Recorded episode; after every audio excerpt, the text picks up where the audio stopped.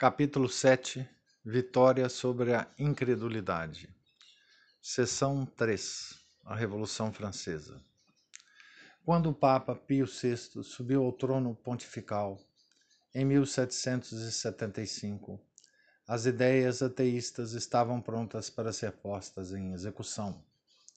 O imperador da Alemanha, José II, iniciou as perseguições contra os conventos, contra os bens do, do clero e procurando até governar os direitos da Santa Sé. Pio VI foi a Viena, na esperança de modificar os planos do imperador, mas este fez promessas que não tinha a menor intenção de cumprir e que realmente nunca cumpriu. Na França, os princípios falsos dessas doutrinas iriam fazer um mal terrível preparando a Revolução Francesa, que transformou a França num rio de sangue. O clero francês e o povo francês se mantiveram unidos à Igreja. Sofreram perseguições horrorosas, houve massacres, mas os fiéis permaneceram firmes aos ensinamentos da Igreja. Os próprios revolucionários admiravam a coragem e a constância dos sacerdotes e religiosos franceses um célebre político disse dessas vítimas da religião: Tiramos deles todo o dinheiro, mas estes homens conservaram sua honra. A Revolução Francesa perseguiu tenazmente a religião. Porém, os bispos franceses, com exceção de quatro pelados, mantiveram-se na mais estreita união com o papado. Pio VI publicou uma bula que se viam onde se viam muito claramente os erros dos bispos e padres que juraram a Constituição Civil do Clero na França, como ficou sendo chamada a lei que procurou separar o povo e o clero francês da Santa Sé.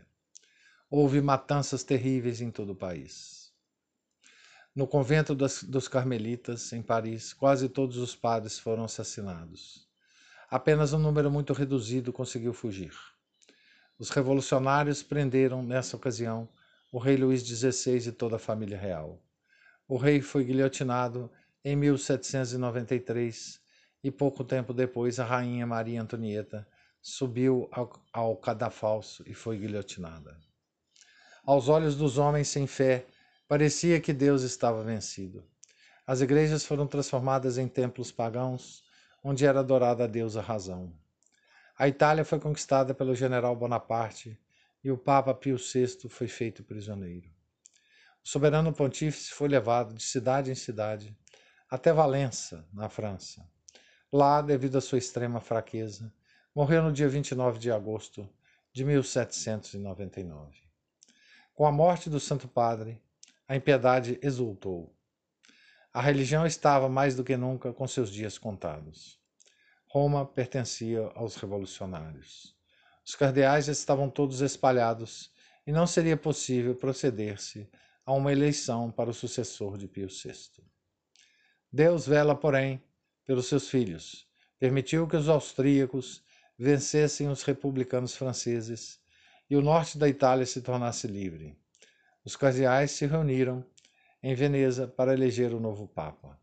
O conclave, isto é, a reunião de cardeais para proceder à eleição do Papa teve lugar no mosteiro de São Jorge Maior.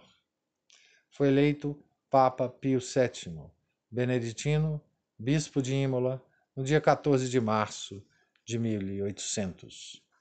Em 1801, Pio VII fez uma concordata com o general Bonaparte, que se tornara primeiro cônsul da República Francesa. Neste tratado, ou concordata, ficou estabelecido que o culto católico teria liberdade de ser praticado na França. As igrejas foram reabertas e os sacerdotes que haviam escapado ao massacre geral voltaram a ensinar e a pregar a palavra de Deus.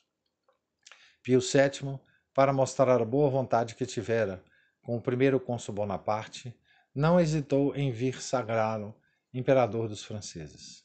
O imperador Napoleão foi solenemente sagrado em 1804 em Paris, na Catedral de Notre-Dame. Esse homem, Napoleão Bonaparte, havia sido um instrumento escolhido por Deus para dar liberdade à religião católica na França.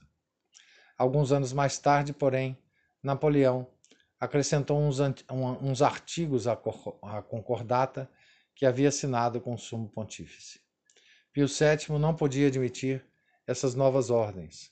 Recomeçaram as lutas e, como o vigário de Cristo se recusasse a obedecer às novas decisões imperiais, os soldados franceses tomaram a cidade de Roma e o Santo Padre foi levado prisioneiro para Savona, perto de Gênova, na Itália.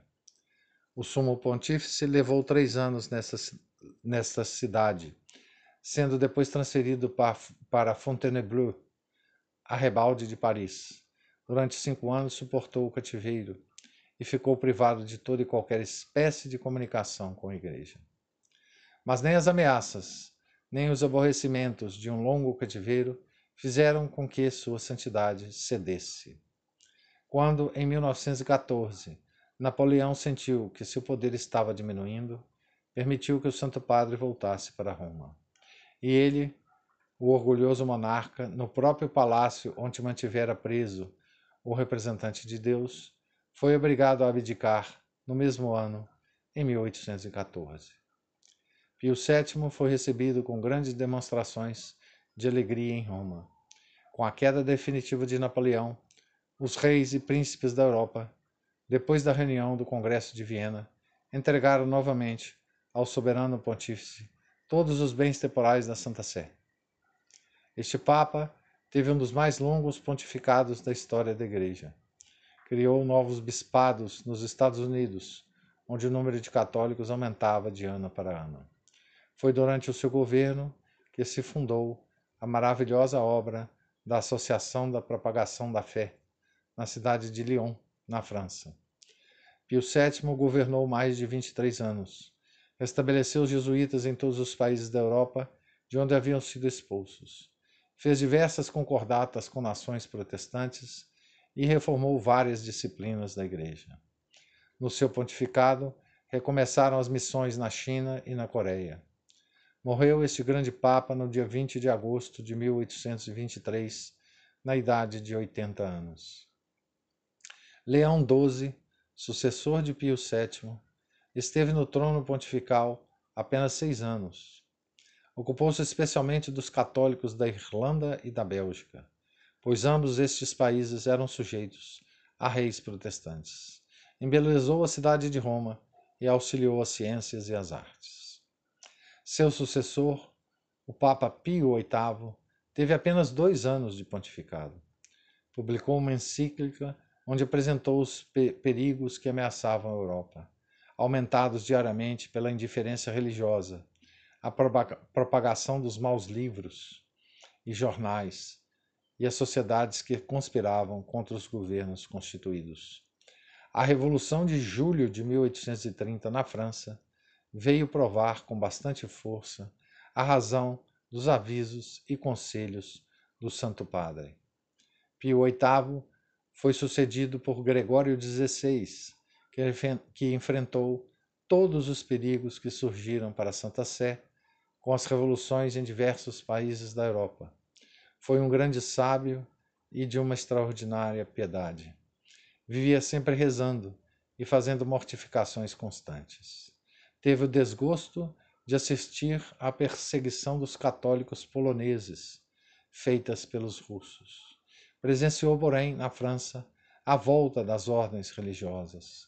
Os, os frades dominicanos, com o grande pregador Lacordaire, os beneditinos com Dom Guerranger, tomaram novamente os seus lugares. Gregório XVI assistiu ao desabrochar de novas ordens religiosas que vinham continuar a tarefa de difundir o reino de Cristo. A obra da propagação da fé continuava sempre em ascensão levando aos missionários o auxílio dos católicos de todas as partes do mundo. Durante esse pontificado, os católicos ingleses e irlandeses obtiveram a liberdade de praticar o culto católico, e esta foi uma das maiores alegrias do Santo Padre.